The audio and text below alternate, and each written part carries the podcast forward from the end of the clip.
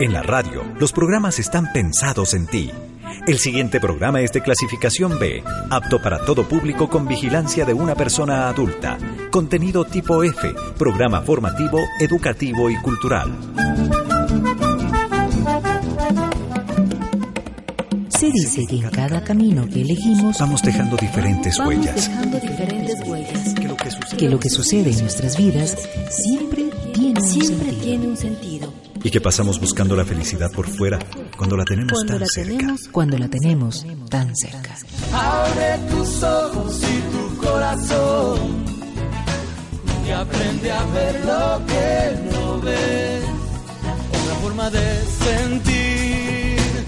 Entonces, Si aún sigues buscándole un sentido, Estos 60 minutos. estos 60 minutos te dejarán, te dejarán más de una más huella. de una huella.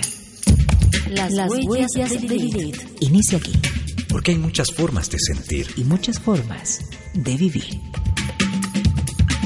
Buenas noches, bienvenidas y bienvenidos a un nuevo programa de las huellas de Lilith cuando son las 8 y 5 minutos y estamos 7 de septiembre ya. La mayoría de escuelas están iniciando clases y es una época importante para poder adaptarse, para que los papás también asuman y apoyen a los niños en este proceso de adaptación. Gracias a todas las personas que se comunican con nosotros, que lo hacen mediante el teléfono cuando estamos en el programa en vivo al 395-3134, 395-3135 o también a través de nuestro WhatsApp 0998-373892. Esta noche hemos querido variar el programa un poquito porque tenemos dos temas importantísimos que nos han pedido a través de nuestras redes sociales. Y el primero que queremos abordar en esta media hora de, programa, en nuestro primer bloque, es algo que sucedió la semana pasada, específicamente el domingo, ese temblor, ese movimiento fuerte de la tierra y junto a ello el miedo y la ansiedad que trae que se apodera de nuestras vidas. No sabemos cómo hacer, para los niños es difícil, para las personas adultas también es muy difícil asumir y quedarse tranquilos. Así que este primer bloque vamos a dedicar a eso.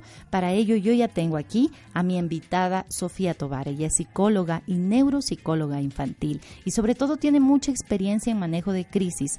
Sobre, cuando en, en el caso del terremoto, ella a los tres días después de haber sucedido el terremoto del 16 de abril, estuvo apoyando a la gente de Manabí para a- acompañar y poder ayudar a los niños, sobre todo a través de muchas herramientas que ella conoce, a manejar la situación y a poder comprenderla y asimilarla mejor.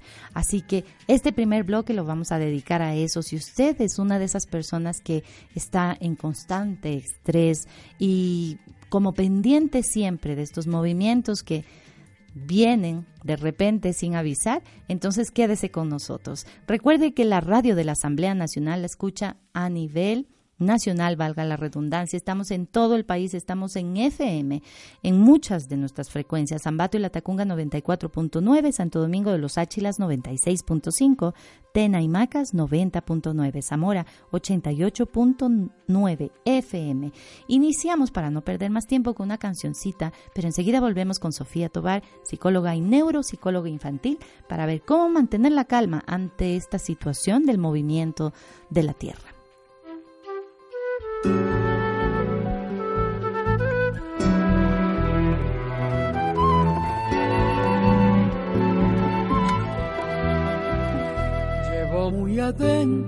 Cada gota de mi vida.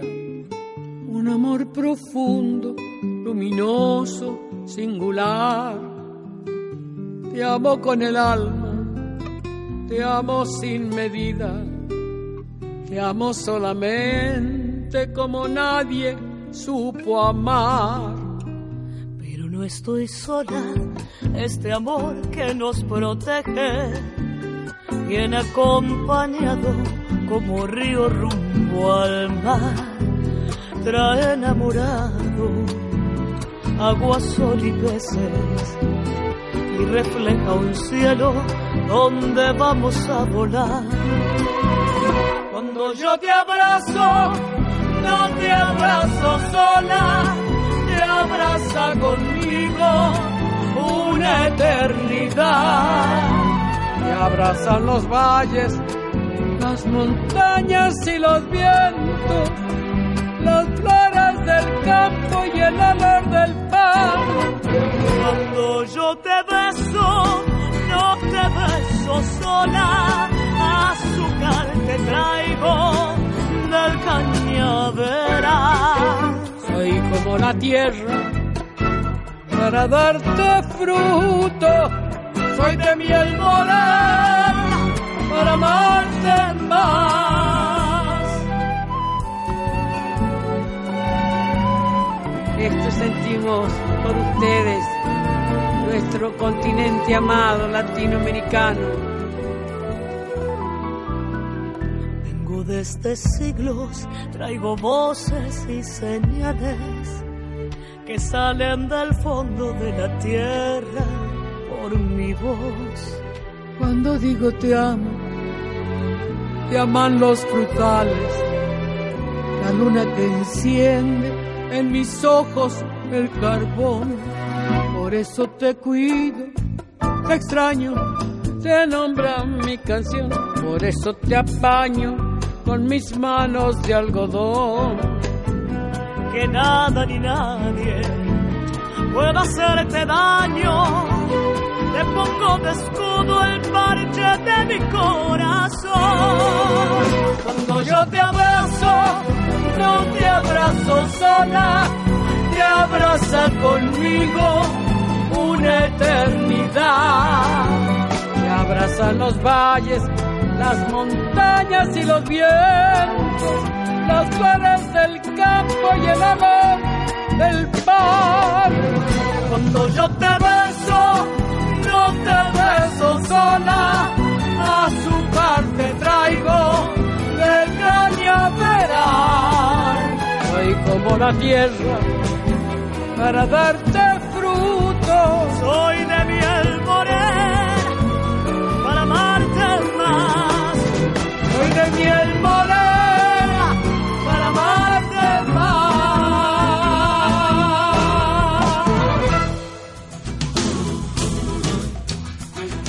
Las huellas de Lilith, un espacio para crecer. Gracias por seguir en nuestra sintonía. Y ahora sí vamos a arrancar con el tema planteado para este primer bloque del programa, cómo mantener la calma ante una situación de cuando la tierra tiembla y el miedo y la ansiedad se apoderan.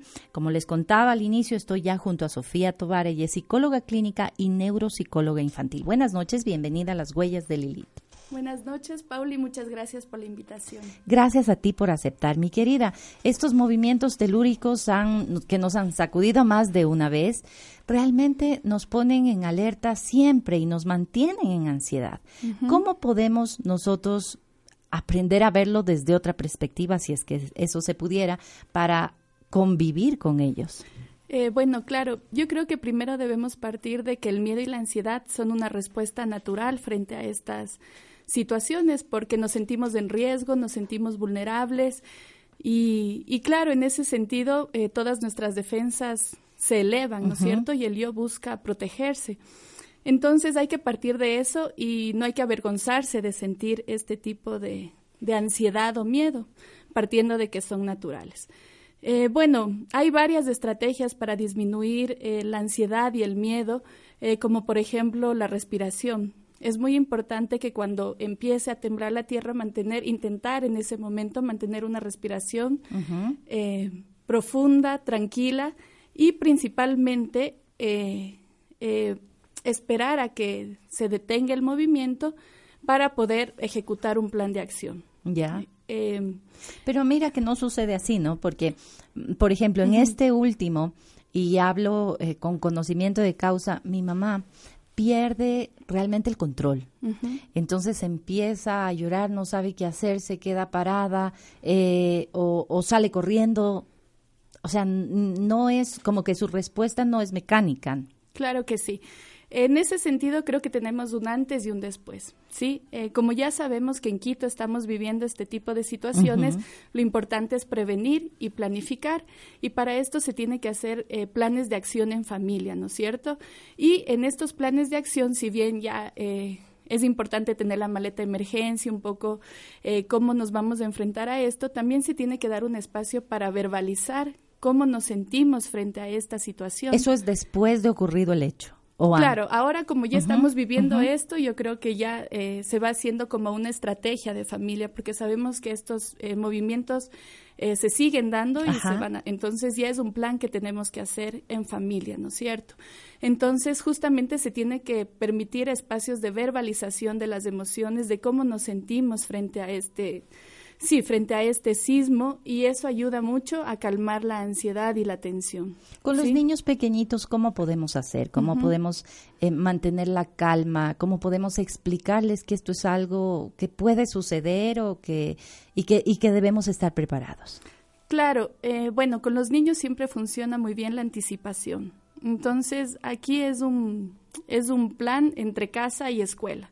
Entonces la escuela también tiene un rol importante porque los niños, eh, por un lado, eh, los profesores pueden eh, utilizar estrategias como cuentos, por ejemplo, que hay varios recursos en el Internet para, para manejarlos porque ya han habido muchos terremotos en otros países, entonces ya se han generado programas para niños que lo podríamos replicar acá. Y desde casa es lo que te mencionaba con anterioridad tenemos que planificar y prevenir. Entonces esto le va a dar seguridad y estabilidad al niño para que él sepa qué es lo que debe hacer, a dónde debe ir, si tiene que ir, eh, si tiene que quedarse, si tiene que ir con su mamá, con su papá y o sea, estar como alerta y decirle, tú eh, si esto sucede en la escuela, tú te quedas ahí, tu mamá te va a ir a retirar. Así es. Eso les da seguridad. Eso les da mucha seguridad y estabilidad. Y en casa también deben tener un plan, ¿no es cierto? Porque no siempre están mamá o papá, a veces están con la señora que les cuida, entonces siempre tienen que tener ello, ellos claro qué es lo que tienen que hacer, ¿sí? Entonces esto ayuda a, darles estabilidad a ellos. Además que, claro, para los niños un sismo, frente al sismo se enfrentan a una situación no conocida, entonces esto también les genera a ellos ansiedad y angustia y lo que puede suceder eh, con ellos también es que eh, empiecen a tener eh, cambios de conducta. Entonces, si es que ellos no logran expresar esa emoción que les causa el sismo, probablemente empiecen a tener cambios en la alimentación, cambios en el sueño, ajá, eh, eh, cambios en su conducta, por ejemplo, o tal vez pierden autonomía, quieren estar más cerca de mamá, más cerca de papá, o te hacen más berrinches, entonces están buscando llamar la atención. Entonces es importante que los adultos también sepan acompañar al niño. Y si él tiene preguntas, eh, responder las preguntas que él tiene. Y a veces los niños preguntan y repreguntan varias veces y esto es porque ellos necesitan entenderlo. Entonces los adultos más bien tienen que tener un poquito más de paciencia. Eh, permitir ciertas cosas, por ejemplo, dejar la luz, eh, estas luces que son para la noche, dejarlas prendidas. Si los niños necesitan estar más apegados de eh, con ellos, permitir eso también, porque es una necesidad que ellos necesitan solventar. ¿Y qué, ¿Y qué tiempo más o menos sería el recomendado como para, para ser más flexibles en todas estas situaciones? Claro, eh, lo que se recomienda es una, una semana aproximadamente, hasta que baje justamente la ansiedad y el temor que es. Y si luego nos viene otro temblor. Claro, lo que pasa es que eso es lo que no sabemos, ¿no es cierto? Entonces, lo que hay que hacer es validar las emociones de los niños y saber acogerlos. Entonces, justamente como tú dices, eh, son situaciones que que salen de nuestras manos, entonces también hay que tomar medidas que, que salen de la norma, de lo que hacemos comúnmente, ¿no es cierto? Entonces y hay volverlas que como cotidianas, ¿no? Claro Las situaciones. Finalmente, claro, pues en Chile viven con estos sismos, entonces después hasta ya se pueden hacer parte de, de la rutina. Después con los niños, sí, eh, una vez de esto, lo ideal es siempre volver a la rutina, ¿no? Eso es lo que a ellos les está Estabilidad, y tranquilidad. Y si nosotros estamos tan eh, como, eh, o sea, muy nerviosos con esto que ha sucedido, me imagino que tu experiencia cuando fuiste al tercer día de haber ocurrido el terremoto en Manavilla, en Esmeraldas, fue realmente importante, ¿no? Y tu apoyo, sobre todo con los niños. Cuéntanos un poquito de esa experiencia. Claro, eh, bueno, en esta ocasión fuimos con una brigada de médicos y psicólogos eh, para apoyar a las familias y bueno, mi, mi función principal era ayudar a los niños. Inicialmente lo que más me llamó la atención fue eh, encontrarme varios niños con discapacidades, ¿no? Entonces, en este caso lo que yo hice fue asesorar a las familias justamente para cómo disminuir eh, el estrés que les provocaba esto a los niños y además que se dieron varias réplicas después del terremoto, entonces no tenían un periodo de estabilidad. Entonces, en ese sentido, las familias acogieron muy bien las recomendaciones, pero por otro lado también me encontré con, eh, con niños con una necesidad de hablar. Entonces, eh, yo les pude facilitar ese espacio eh, para hablar eh, sobre el terremoto y había en cambio otros niños que no querían hablar de nada. Eso te iba a preguntar. Lo que yo hice es facilitar recursos como el dibujo y el juego. Entonces eh, se facilitó, por ejemplo, hojas y colores y los niños, claro, cuando bueno yo les preguntaba a mis colegas qué creen que dibujaron los niños, eh, mis colegas me decían, no, seguro dibujaron casas destruidas o eso. Al contrario, los niños eh, dibujaban paisajes muy bonitos, casas en pie, familias unidas y felices. Entonces eso expresaba el deseo también de poder volver a, la cotidianidad, de poder reconstruirse, un deseo del yo de, de restaurarse, ¿no? Eh, por otro lado, también en otro caso lo que los niños necesitaban era jugar porque sus padres estaban muy ocupados en la reconstrucción, eh, en la ayuda, ayudando o simplemente estaban paralizados. O sea, los papás tampoco tenían las herramientas para acoger a los niños. Entonces, en ese caso lo que hacíamos con los niños era simplemente jugar con una pelota, jugar a la soga y, y ya el juego de por sí es terapéutico. Entonces. ¿El dibujo podemos también usarlo los padres como herramientas para con nuestros hijos? Em, el dibujo es una forma de conocer y de expresión del niño, ¿no es cierto? Eh, de conocer el mundo y de expresar su mundo interior. Entonces, siempre que se le facilite al niño hojas y colores, pues ellos están muy bien. Pero en este caso, eh, Claro, como era una situación de crisis, el, dibujo fue más bien catártico, ¿no? Para expresar una emoción.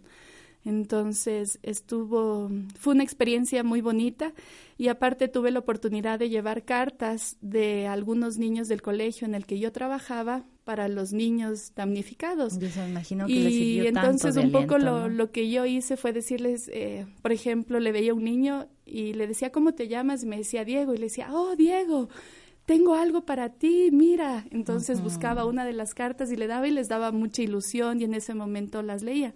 Había niños igual mayores que no sabían leer, entonces yo les ayudaba leyéndoles y, y las guardaban. Era muy interesante ver también cómo se aferraban al, al, a la carta, ¿no? Y la guardaban, no la soltaban, no la iban a guardar debajo de, eh, del colchón o la metían en la mochila que tenían, o sea, fue un objeto, eh, la carta fue un objeto más bien muy importante para ellos. Y no solamente aquí, me imagino, se vivió el miedo, la angustia, sino también el enfrentarse a pérdidas, ¿no? Pérdidas de, muchos de sus familiares, pérdidas también materiales. De repente tú abres los ojos, pasas ese movimiento y ya no tienes el lugar donde vives. Claro que ¿Cómo, sí. ¿Cómo enfrentar eso para los, los chiquititos? ¿Cómo hiciste? Em, a ver, bueno, eh, eso fue un poco más complejo porque, eh, bueno, a ver, yo visité varios lugares, creo que pude ver diferentes realidades. Por un lado, vi comunidades que ya se habían organizado y que empezaron la reconstrucción. Entonces, en sí no hay que hacer un trabajo con el niño, él ya con las acciones ve claro, que a su alrededor va a, va a tener nuevamente su casa, que es una de las primeras necesidades, ¿no es cierto? Eh, pero también había eh, los otros casos de niños que prácticamente no tenían absolutamente nada y sus familias no tenían más que un levantamiento informal ahí en un terreno. Entonces, eh, en ese caso lo que yo vi es que los niños se unían entre ellos a jugar, ¿me entiendes? Pero como una reconstrucción en sí no había, o sea, los adultos estaban inmovilizados. Entonces ahí el trabajo no es tanto con los niños, sino es más bien con los adultos y ya un deseo también de, de poder salir de esa situación de crisis y empezar a, a reconstruirse. Pero para los niños, bueno, mientras puedan tener al menos ese acompañamiento y acogida de los adultos o de sus pares, que creo que en este caso era más entre pares, entre niños, que eh, eso al menos ya ayuda un poco a, que ellos se sientan contenidos con una contención emocional. Sirve, por ejemplo, en momentos así em, de crisis como las que hemos vivido en Quito, estos movimientos fuertes, el poner a los niños como un ejemplo, como una comparación de otras vivencias cercanas, ¿no? Como las que pasaron en Manabí, en Esmeraldas, como para, para sostener de alguna manera y, y, que sea un aliento de que esto es normal, de que a veces puede ser un movimiento muy fuerte y destructor, o tal vez un movimiento como los que suceden aquí, que son fuertes, pero no destruyen tanto como fue allá. Claro. Claro, o sea, como un punto de comparación, dices tú. Sí, o sea, yo creo que los mm. niños estuvieron... ¿Podríamos utilizar eso? Eh, yo creo que, bueno, por un lado, sí, yo creo que los niños estuvieron muy en contacto con lo que sucedió el 16 de abril, o sea, se explicó en las escuelas, se explicó en las casas, los niños ayudaron, las escuelas pidieron eh, víveres y apoyo, ¿no es cierto? Entonces estuvieron muy en contacto. Entonces yo creo que, que esa reflexión la hacen hasta implícitamente, ¿no? Sí. Porque, eh, pero de todas maneras también se puede generar una angustia de que eso también pueda suceder aquí, ¿no es cierto? y como padres deberíamos ser muy reales y decirles sí, es posible que suceda, o tal vez negarles y decirles no, aquí no va a suceder. Mm, yo creo que en ese sentido hay que ir eh, un poco, como te decía al inicio, tenemos que tener un plan, ¿sí? Y ese plan, como adultos, tenemos que enfocarlo a que podría suceder eh, un, terremoto, ¿no es cierto? ¿Sí? Sin embargo, eh, generar ese tipo de angustias en los niños de manera tan anticipada no es recomendable, ¿no es cierto? Más bien con ellos tenemos que ser claros, concretos y como adultos, te digo, sostener un plan que también pudiera responder a un terremoto, ¿no es cierto? Tanto en las escuelas como en casa. Sin embargo, hablarles ya a los niños de que pudiera haber aquí un terremoto, para ellos son muchos imaginarios, ¿no? Un imaginario de quedarse sin casa, sin escuela, eh, se puede hasta despertar, eh, tú sabes, este miedo al abandono, al quedarse solo, a la muerte. Entonces, más bien creo que el miedo a la muerte es algo que se despertó muchísimo en los niños. Por supuesto, de perder a sus padres. Claro, el de perder a sus padres, el que les pase algo a ellos, el estar alejados si es que esto sucedía en el colegio. Claro que sí. Entonces, eh, yo creo que, bueno, yo te digo desde mi experiencia personal en el colegio en el que yo trabajaba, cuando fue, eh, me parece que fue el sismo posterior, un mes más o menos después del, del, terremoto, que fue bastante fuerte, pues los niños desde tres años tenían muy claro cómo evacuar, muy, muy claro. Entonces, yo te digo, los niños con explicaciones claras, sencillas, ellos necesitan eso para saber qué hacer y cómo defenderse. Entonces salieron formados, te digo, salieron formados desde los tres años a la cancha donde se evacuó el, colegio, permanecieron ahí, obviamente haciendo juegos con las profesoras, canciones, que es lo que yo te digo que ayuda a disminuir la angustia en el caso de los niños. Y después de que, después pasó una hora ahí y pudimos volver a las, a las clases para hablar sobre, sobre eso, ¿no? Que eso también ayuda a liberar. Tú hablabas al inicio de herramientas, por ejemplo, como la respiración, luego también el verbalizar la emoción que uno está teniendo. ¿Qué otra cosa nosotros podríamos hacer, eh, por ejemplo, si esto sucede en nuestra casa con nuestros hijos? Em, para toda la familia. Para toda la familia. Claro, a ver. Em, bueno, como tú decías al inicio, durante es, es un poco difícil. Cada uno tiene sus, sus reacciones diferentes, pero la idea es que cada vez que pase, podamos reaccionar mejor y tengamos mayor autocontrol de nuestras reacciones. Entonces, si la anterior vez bajé corriendo las gradas y, me tropecé, eh, esta vez sé que ya no tengo que bajar las gradas, tengo que intentar mantenerme en calma y yo que sé, ponerme debajo de la mesa. Entonces, cada vez se tienen que, cada vez eh, se tiene que ir mejorando y puliendo ese plan. Como te digo, nos vamos a ver frente a esta situación un largo tiempo, ¿no es cierto? Entonces, eh, entre otras de las estrategias que se puede hacer ya para después de, este sismo, como te decía, es verbalizar, hacer ejercicios de relajación, distensión, o sea, lo, lo importante es eh, autoafirmaciones, por ejemplo, funcionan muy bien, que pueden ser, por ejemplo, esta vez lo hice mejor sí, esta vez sí que pude reaccionar mejor que la anterior vez, lo hice bien, eh, creo que estoy reaccionando mejor. Entonces uno mismo puede hacer una autoevaluación de cómo reaccionó esta vez frente a este sismo en comparación de experiencias anteriores, ¿no es cierto? La idea es ir logrando un mejor esquema cognitivo y una mayor autorregulación emocional ante esto. Entonces, hay muchos pensamientos que pasan por, nuestra, por, por nuestra cabeza a partir del sismo. Entonces, esta vez sí es terremoto, ¿me entiendes? y. Sí, sí. y Este es más largo, o sea, fuertes. son Este es más segundos. largo, ajá. Y, y tú, bueno, ok, después puedes recogerte y decir, bueno, no fue así y, y estos pensamientos no me hacen bien. Entonces también es la idea un poco cambiar esas creencias que me pueden estar generando ansiedad, porque tú sabes que entre sismo y sismo, esta vez fue un mes entre sismo y sismo, hubieron muchas personas que vivieron en estado de ansiedad y de angustia ese, ese periodo. Entonces imaginándose que que ya va a haber un terremoto, no pueden estar tranquilas, pasa un camión y algo tiembla y ya se ponen en ese estado de alerta. Entonces sí es también una cuestión de cambiar el esquema cognitivo, intentar mantener la calma y cada vez ir mejorando el plan que se tiene en casa, sobre todo, y, y dar espacio a validar las emociones, a expresar, a no decir, oye, ¿cómo te pones? Claro. Oye, pero me pasaste empujando, ¿qué te pasa? O sea, más bien la familia se tiene que apoyar y validar esas emociones que, que se pueden dar, que se puede, que se dan en ese espacio, ¿no? Tanto de niños, de adultos, de todos los que convivan ahí. Que na- nadie se avergüence ni se sienta mal de haber reaccionado así, pero sí revisémonos para poder reaccionar de mejor manera la próxima vez. Estas son algunas de las recomendaciones que usted puede tomar si es que vuelve a suceder. Esperemos que no, pero siempre es importante mantener la calma y sobre todo darnos cuenta del lugar donde vivimos, ¿no? Vivimos en una zona de riesgos y puede suceder ahora, mañana, tal vez nunca.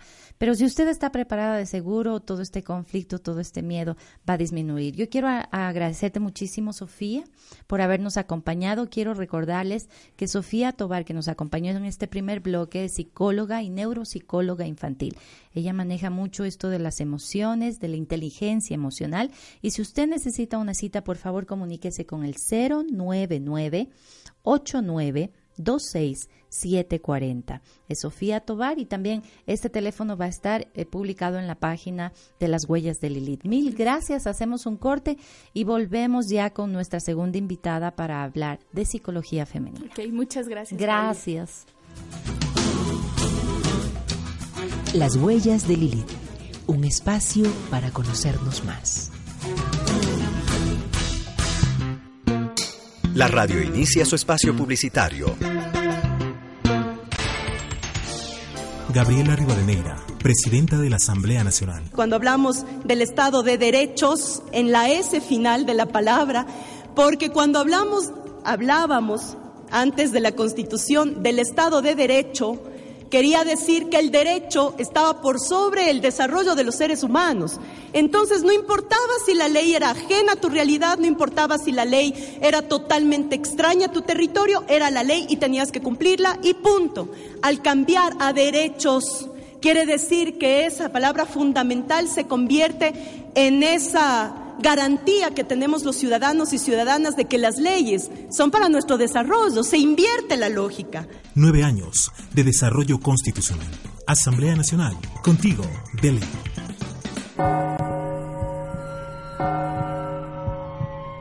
Decime primero, mujer de diezmero eres.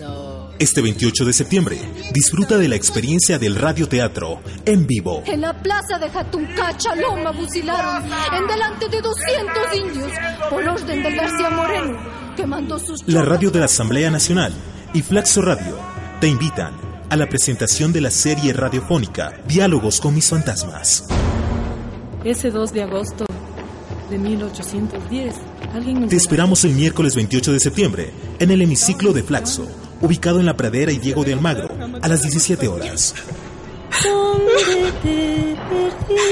Francisco Antonio, mi hijo. Vive el radioteatro por la radio de la Asamblea Nacional y Flaxo Radio. Tal vez cerquita del río o a la vera de algún huerto. La radio finaliza su espacio publicitario.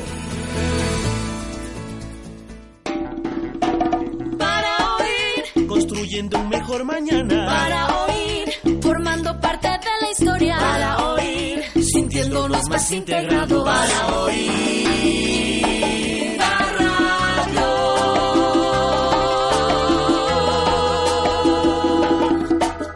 Somos la radio de la Asamblea Nacional. Las huellas de Lilith, un espacio para mirar distinto.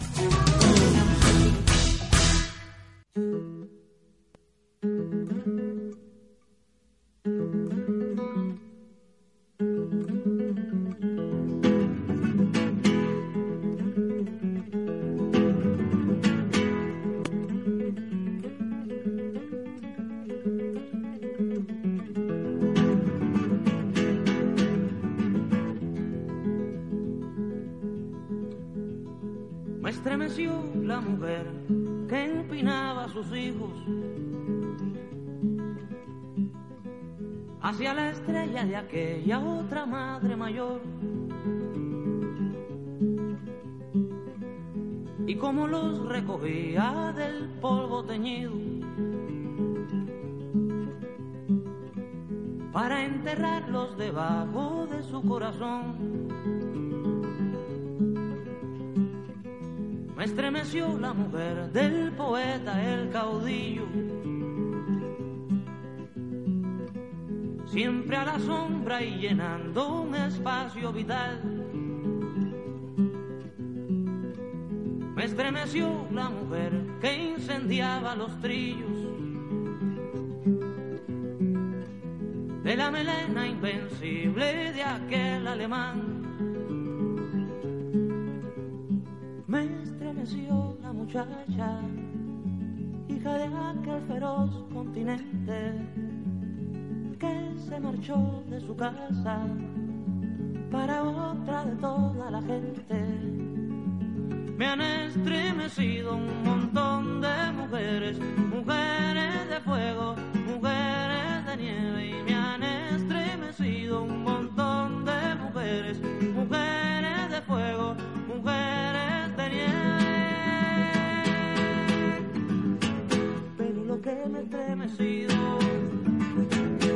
perder casi el sentido. Lo que a mí me ha estremecido son tus ojitos, mi hija, son tus ojitos divinos. Pero lo que me ha estremecido, hasta perder casi el sentido. Lo que a mí me ha estremecido son tus ojitos, mi hija, son tus ojitos divinos.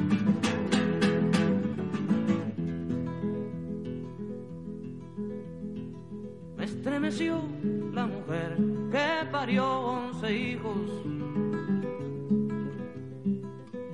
En el tiempo de la harina y un kilo de pan. Y los miró endurecerse mascando carijos. Me estremeció porque era mi abuela además.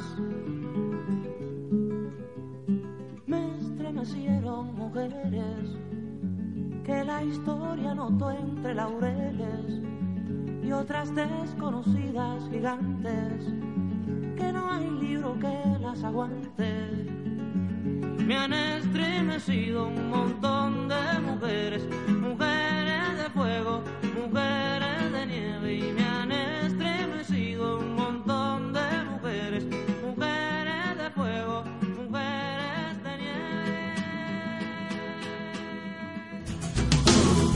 Las huellas de Lilith Porque hay muchas formas de sentir. y muchas formas de vivir.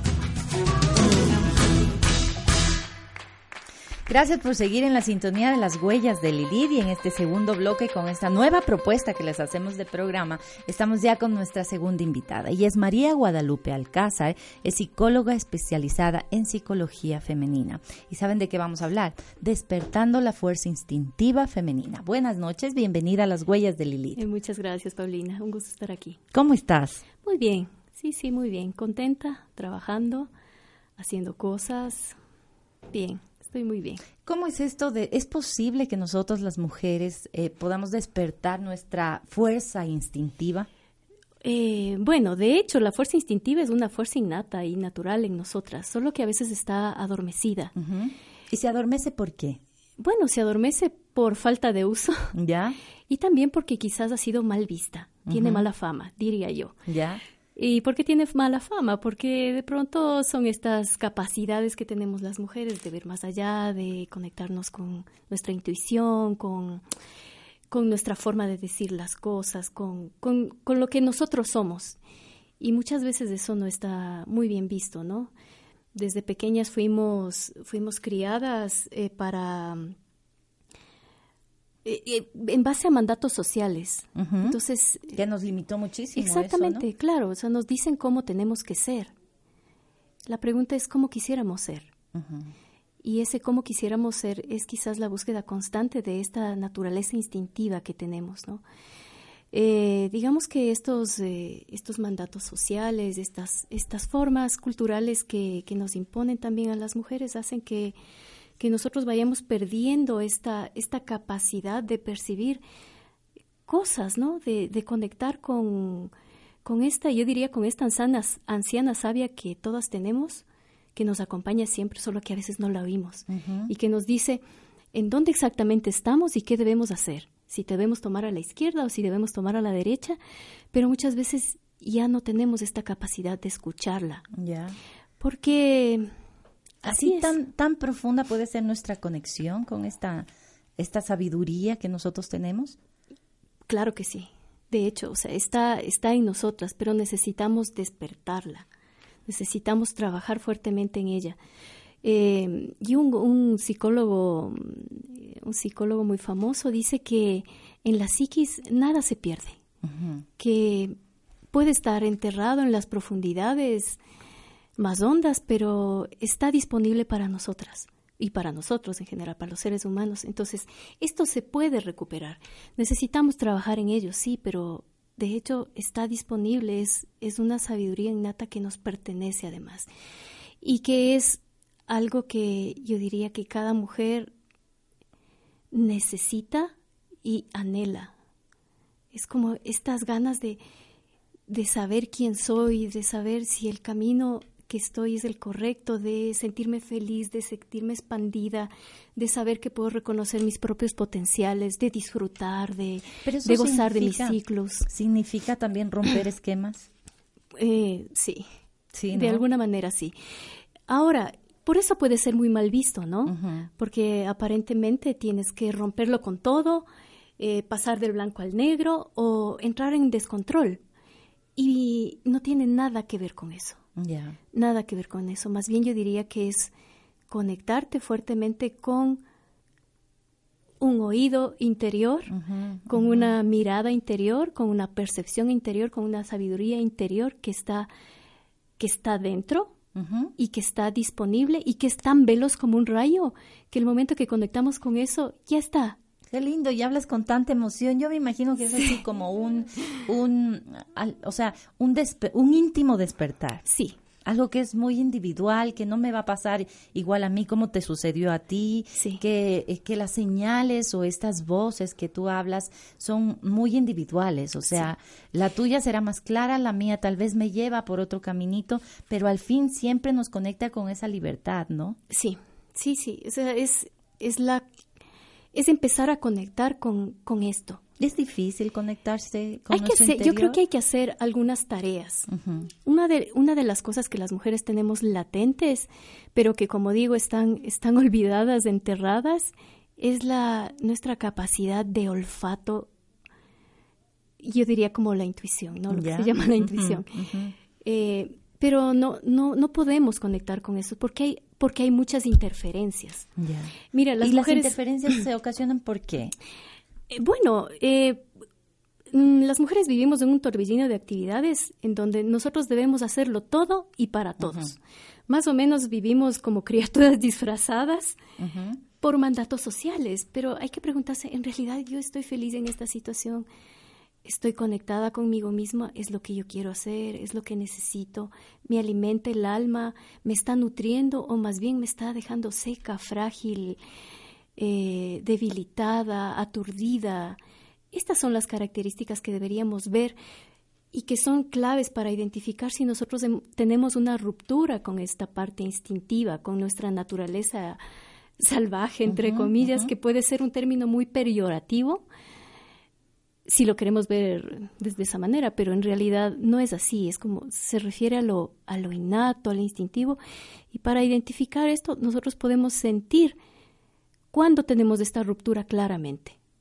Podemos sentir, por ejemplo, cuando estamos... ¿Es, a nivel físico que uno o sea, a todo nivel. Puedes sentirte ansiosa, enferma, desconectada totalmente de lo que estás haciendo, no tienes alegría de vivir. Puede ser que también eh, eh, te, sientas sin, sin creatividad, confundida, atolondrada, eh, que tu salud no, no esté muy bien.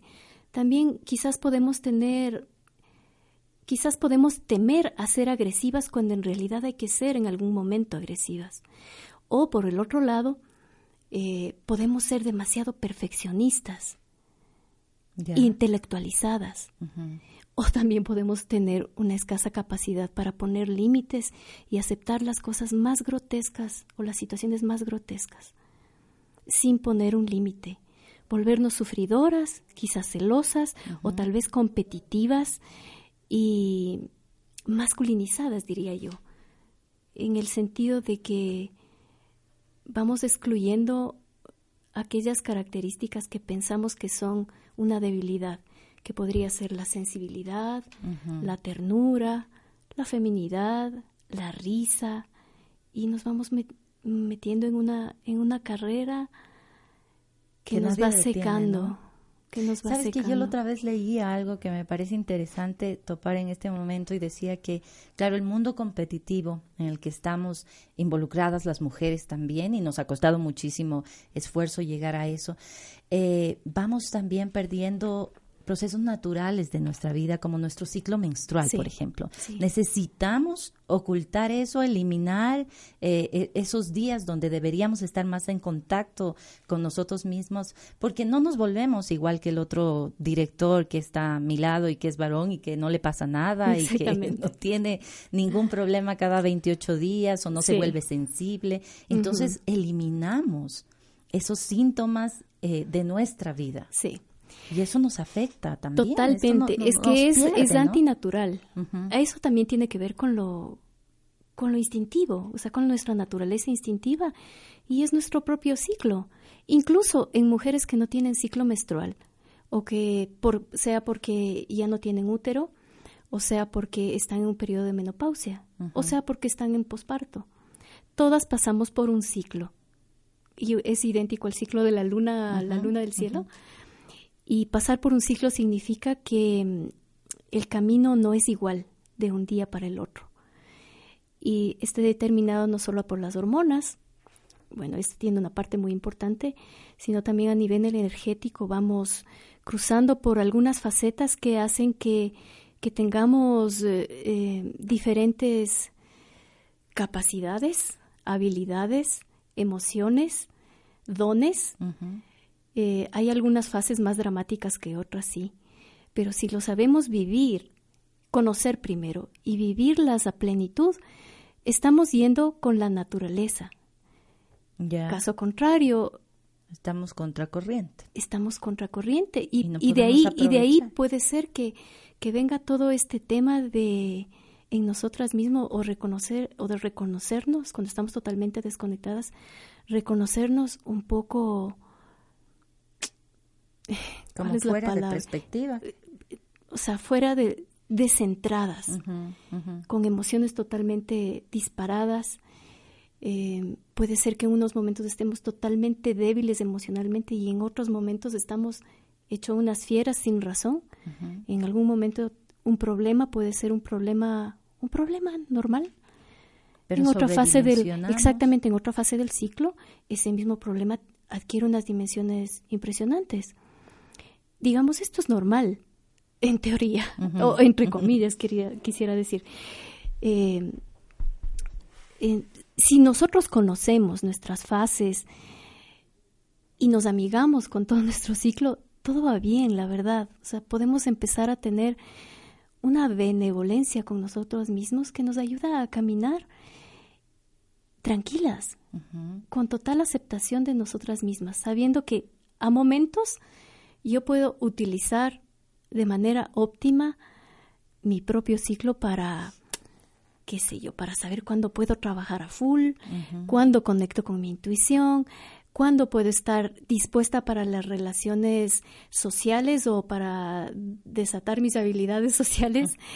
Eh, también cuándo puedo tener una, una fase reflexiva acerca de lo que me está pasando y empezar a plantar semillas para lo que yo quiero y trabajar en eso.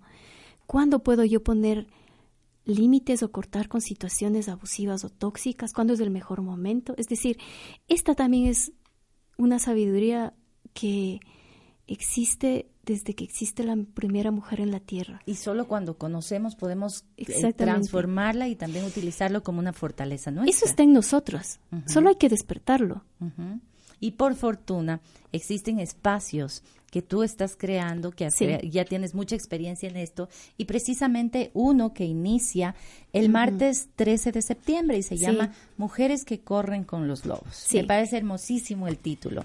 Dice, despierta tu intuición, conecta con tu fuerza instintiva y recupera la mujer salvaje que te habita. Son talleres basados en el libro Mujeres que corren con los lobos, un libro poderoso, mágico, sanador sobre psicología femenina. ¿Qué es lo que vas, qué, sorpresas tienes preparado para las personas que van a asistir, para las mujeres que van a asistir a este taller? Son siete talleres. Sí. Bueno, este, este ciclo de mujeres que corren con lobos tiene, tiene la historia de, cuatro años de, haber, de haberse ejecutado con muchas, muchas mujeres. Es un proceso vivencial, tiene muchas herramientas, principalmente el psicodrama, que es una de, mis de las de tus fortalezas, de mis fortalezas. Eh, también utiliza como metodología el trabajo corporal, la conciencia corporal y sensorial, ejercicios sistémicos, el trabajo de, em, con la metodología de los grupos del cuento, el arte, los cuentos de, como medicina, o sea, tiene un montón de cosas lindísimas en cuanto a la metodología. Y lo importante también de acá es que trabajamos con los cuentos de este libro cada uno de los cuentos eh, trabaja aspectos de psicología femenina, aspectos que nos, que nos afectan a todas las mujeres. Si es que alguna mujer empieza a leer este libro, va a sentirse totalmente conectada con lo que dice.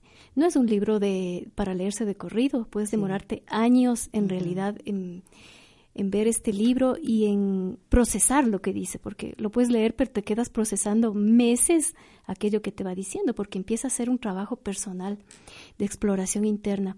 Entonces, el ciclo, este ciclo... ¿Por qué son siete, siete, siete talleres? Bueno, podrían ser veinte o podrían ser tres. Creo que, que siete es un número, un número adecuado por ahora y ha funcionado bien de esta manera. Eh, trabajamos en base a los cuentos de acá. Em, son cuentos, no todos los cuentos, hay muchos cuentos aquí, pero em, se han escogido ciertos cuentos que, que nos sirven para, para hacer el proceso que, del que hemos estado conversando. Es un proceso, yo diría, como de iniciación. Las personas que acuden a este taller o que tienen interés de ir a este taller, tienen que ir con un pendiente específico en cuanto a su, a su condición femenina o, van dispuestas a, descubrirse. Eso, van dispuestas a descubrirse. No necesitas haber leído el libro, ya. ni, ni saber, no. Es simplemente la disposición y las ganas de encontrar algo en ti misma, de de descubrirte a ti misma, de sanarte, de expandirte, de descubrir quién eres, de trabajar con otras mujeres. Esta es la idea. Es decir, si es que hay algo que está moviéndose en mí como mujer, alguna necesidad de crecimiento, yo creo que este taller es para eso. Es justamente para eso, ¿no? Y de tu experiencia en cuatro años que dices llevas haciendo estos talleres, ¿cuáles han sido como, como las, eh, cuáles han sido más significativas de lo que tú has estado, de, los asistentes, qué es, cuál es el cambio que se ha dado, qué es la vivencia que han tenido. Bueno, no podría hablar así en general porque cada experiencia es de... Pero una la que más te ha llamado la atención, la que más te ha, te ha conectado, te, te ha llegado al alma. Em, podría decir que mm, muchas mujeres han empezado a hacer lo que siempre han querido ser Ya. Otras es han- importantísimo, ¿no? Sí, es decir, deciden ser lo que quieren ser eh, desde su propia conexión interna, Ya. mm, aprendiendo quizás a discernir aquello que les nutre de aquello que no. Quizás otro, otro importante avance que yo veo es que deja de pesar esta voz o este saboteador interno que muchas veces es, es algo que nos merma muchísimo a las personas y a las mujeres, podría hablar de las mujeres, este saboteador que nos dice, no puedes, eh, no eres capaz, no eres lo suficientemente esto o aquello, deberías hacer esto, mejor no lo intentes. Este saboteador interno yo creo que baja bastantísimo y empieza a, por otro lado, a subir la voz de la intuición.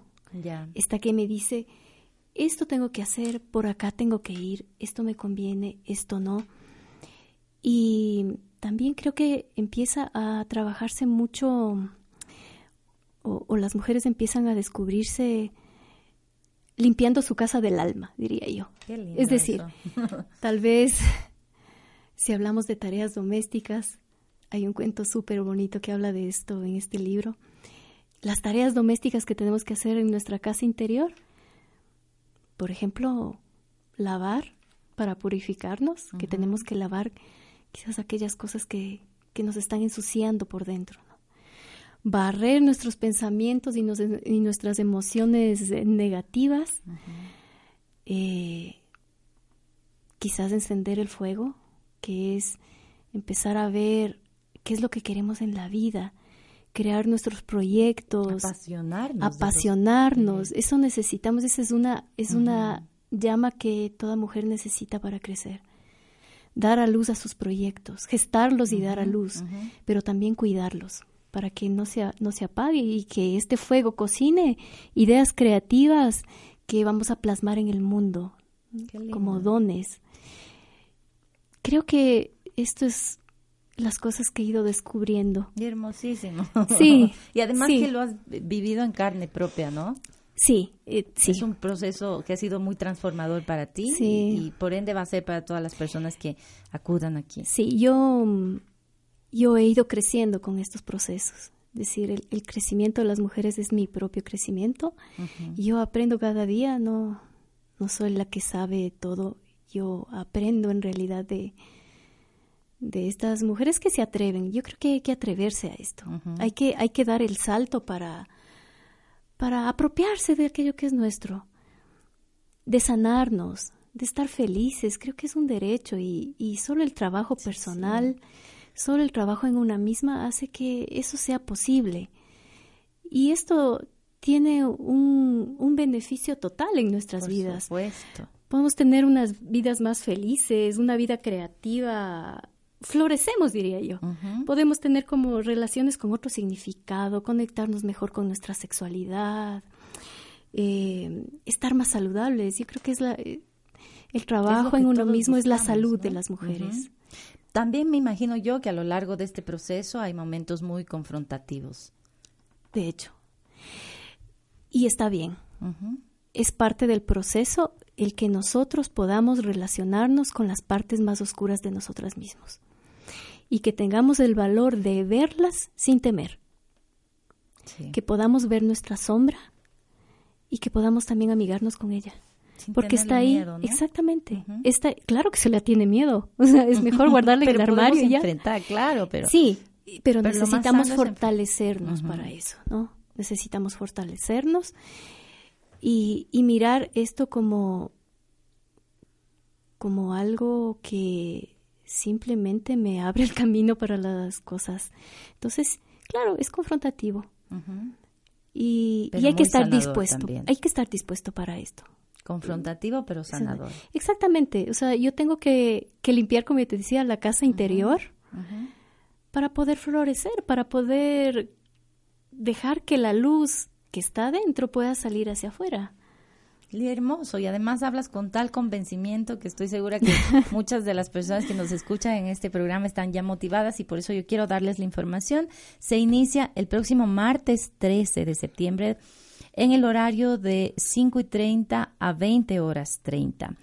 Son siete talleres, una clase por semana y se llama Mujeres que corren con los lobos para despertar la intuición, la fuerza instintiva, la mujer salvaje que habita en nosotros. La facilitadora es nuestra invitada de esta noche, María Guadalupe Alcázar. Y si usted quiere, por favor, tener información, separar su cupo, por favor, comuníquese al 098 4 582 580 o al 22 54 54 4. Esta publicación también va a estar subida en la página de Facebook de las huellas de Lilith. Si usted quiere eh, acudir, llamar, y también yo sé que tú haces terapias individuales. Si no asisten a estos encuentros grupales, también en terapias individuales, a estos mismos teléfonos. Sí, ¿no? exactamente. Le repito, el 0984-582-580. Mil gracias por haberme acompañado en este programa. gracias, gracias, por toda la información y estoy segura que va a servir a muchas personas que oyeron este. Sí, espero que sí. Están bienvenidas todas. Estoy segura. El próximo miércoles nos vemos con más temas para el crecimiento del ser. Así que muchísimas gracias, Byron, que nos acompaña todos los miércoles y con ustedes será hasta un próximo encuentro. Gracias por haber compartido estos 60 minutos con nosotros. Esperamos haber dejado más de una huella en ti. Abre tus ojos y tu corazón y aprende a ver lo que no ves. Otra forma de sentir las, huellas, de Lilith. Gracias por acompañarnos en las huellas de Lilith. Nos encontramos la próxima semana. Porque hay muchas formas de sentir. Y muchas formas de vivir.